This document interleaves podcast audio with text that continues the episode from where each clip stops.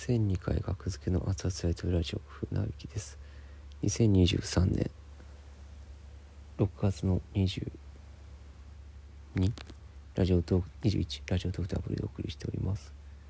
午前2時11分です。えー、許せない話に久しぶりに呼ばれまして僕は最後出たのが2019年6月6日でしたね調べたら。朝川の和室やったのかな。うん。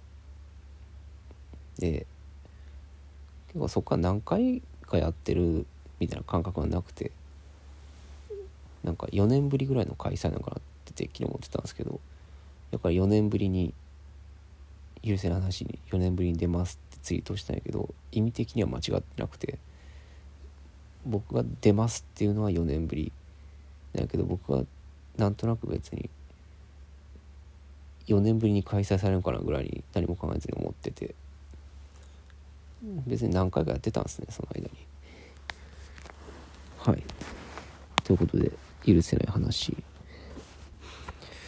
出てきましてこれ3つ提出してあのお題をねトークテーマをね3つ提出してくださいって言われてて前日までに。で提出したんですけどその提出したやつが、えー、のお題が書かれたタイトルかタイトルが書かれたのが、えー、カーテンに貼られててそれでまあみんな見ながら気になるやつ選んでいくっていうスタイルで選ばれた人がその許せない話を話すっていうまあ本家の許せない話と同じスタイルですね。いつもは立ちだったんあじゃあいつもは座りだったらしい。僕らの時もそうか、まあ、和室は座りというかまあ座りというかね 畳ですから。あでも椅子なかったか。なかったか多分。うん。あれ和室やったかな。まあまあいいわ。それは。えー、でうん。あそう立ち会ったんですよね。全員。ちょっと見えにくいからっていうことで。うん。で僕が提出したのは自動ブレーキ機能。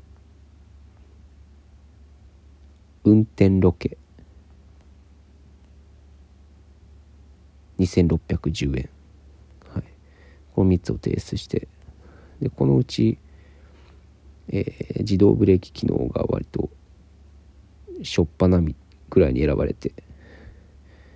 で2610円がその次いやその次というかまあ割と前半ぐらいに選ばれて。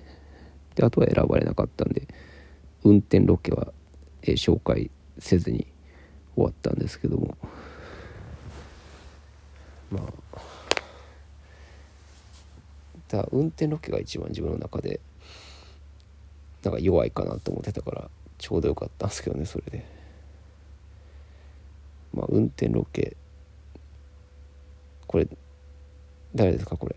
あこれ僕なんですけどもあの運転ロケね。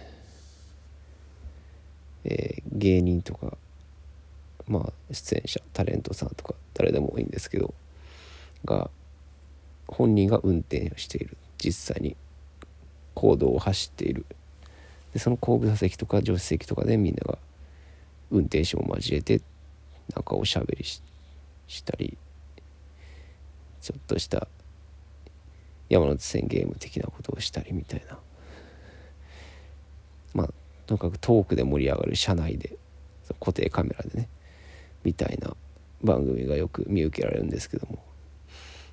うん。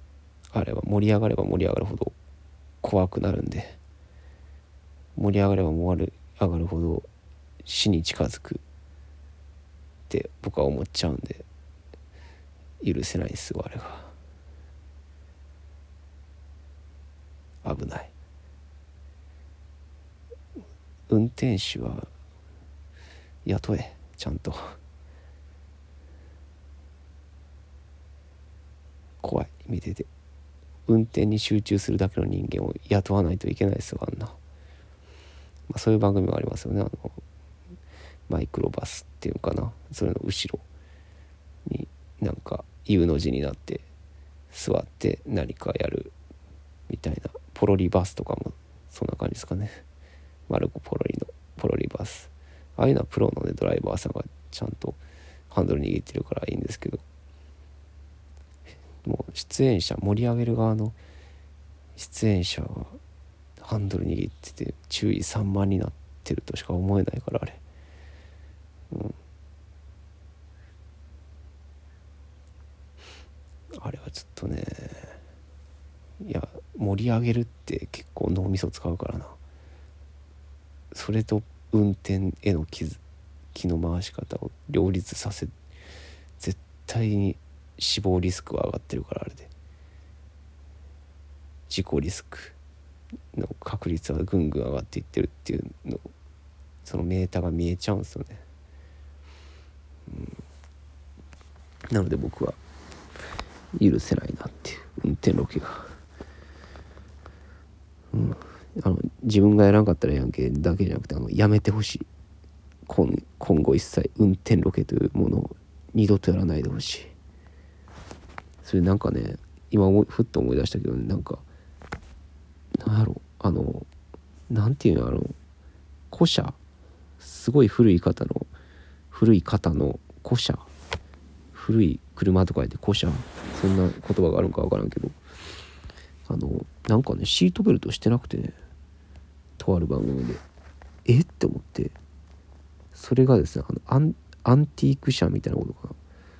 アンティーク車アンティーク車はシートベルトがそもそもついてないからシートベルトしなくていいらしいんですよ。ルール的に。いや絶対せなあかんやろ。後からつけてでも。なんやねんそれ。その注釈がついてるんですよね。その番組アンティーク車のためシートベルトは不要です。みたいな。いやちゃうやん。なんやねんそのアンティーク車のため。そうっすよね。ちょっと調べてみようねのため。絶対おかしいって思ったわ当時。もう78年前ぐらいかなテレビで見て。アンティーク車ヴィンテージカー。ヴィンテージカーっていうの？アンティーク車じゃないか。ヴィンテージ。ヴィンテージカー。シートベルト。シートベルトがない。旧車に乗ると違法になる。昔はついてなかったんですよね。旧車ではえー、そもそも行動を走ることができるのかどうなのか。うん。もうこういうやつ早く結論を教えてほしいこういう記事。うん。えー、この条件を満たした旧車であればシートベルトがなくてもシートベルト義務違反になることはありません。え？許せないな、まあ、何かしら間違ってたらすいません。気になった方はおのおので調べてみてください。許せないな。ちょっと。なめんなよ命を。